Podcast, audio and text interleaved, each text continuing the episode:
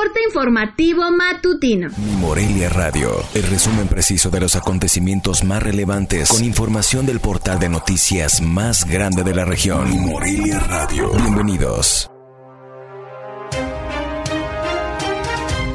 En el 31 de julio de 2020, estas son las noticias más destacadas.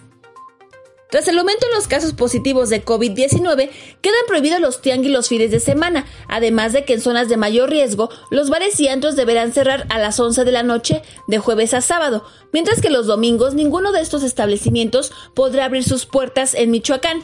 También el uso del cubrebocas es obligatorio para todos los ciudadanos en la vía pública, así como en el transporte público. De lo contrario, se comenzarán a aplicar multas. Así lo dio a conocer el gobernador Silvano Aureoles Conejo a través de un mensaje que ofreció a la población por medio de las plataformas virtuales para recordar la grave situación que existe, no solo en Michoacán, sino a nivel nacional, por la emergencia sanitaria que continúa afectando a miles de familias por no respetar las medidas sanitarias dispuestas por autoridades en la materia.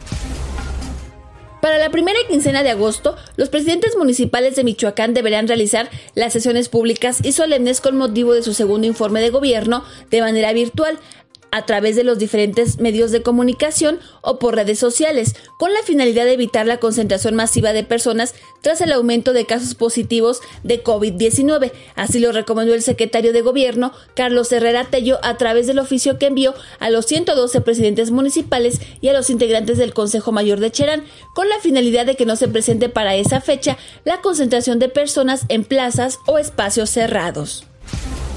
Sin llegar a ningún acuerdo con representantes de la Cocotra, transportistas liberaron cerca de la medianoche de ayer las tres unidades que retuvieron sobre la avenida Rotarismo, en donde inicia el túnel del ramal Camelinas en Morelia. A decir de uno de los trabajadores del volante que participó en la medida, simplemente recibieron la orden de sus líderes de retirarse, pero la consigna es regresar y volver a retener los camiones que, desde su punto de vista, brindan el servicio de manera irregular. En el bloqueo participaron operadores de las rutas Roja, Coral y Verde, quienes reiteraron el llamado a la Cocotra para que tome cartas en el asunto.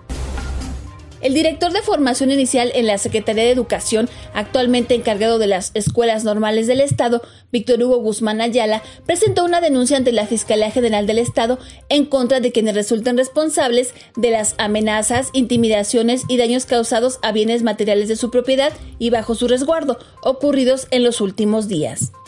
Durante la narración de hechos que hizo ante la gente del Ministerio Público, Guzmán Ayala externó su sospecha en relación a que los sucesos en su contra pudieran estar relacionados con el proceso de ingreso a las escuelas normales de educación en Michoacán, que se lleva a cabo esta semana y podría extenderse más días. Como medida de responsabilidad ante la contingencia sanitaria y en protección a la privacidad de los enfermos por COVID-19, el gobierno de Morelia reiteró su absoluto respeto a los datos personales de los pacientes, información que por mutuo acuerdo resguarda junto a las autoridades de salubridad y que solo es utilizada para focalizar acciones de carácter preventivo y disminuir así el riesgo de contagios. Informó desde Morelia, Michoacán, Zaira Casillas. Esto fue Mi Morelia Radio. Te invitamos a que estés siempre bien informado. www.mimorelia.com Mi Morelia Radio. Hasta la próxima.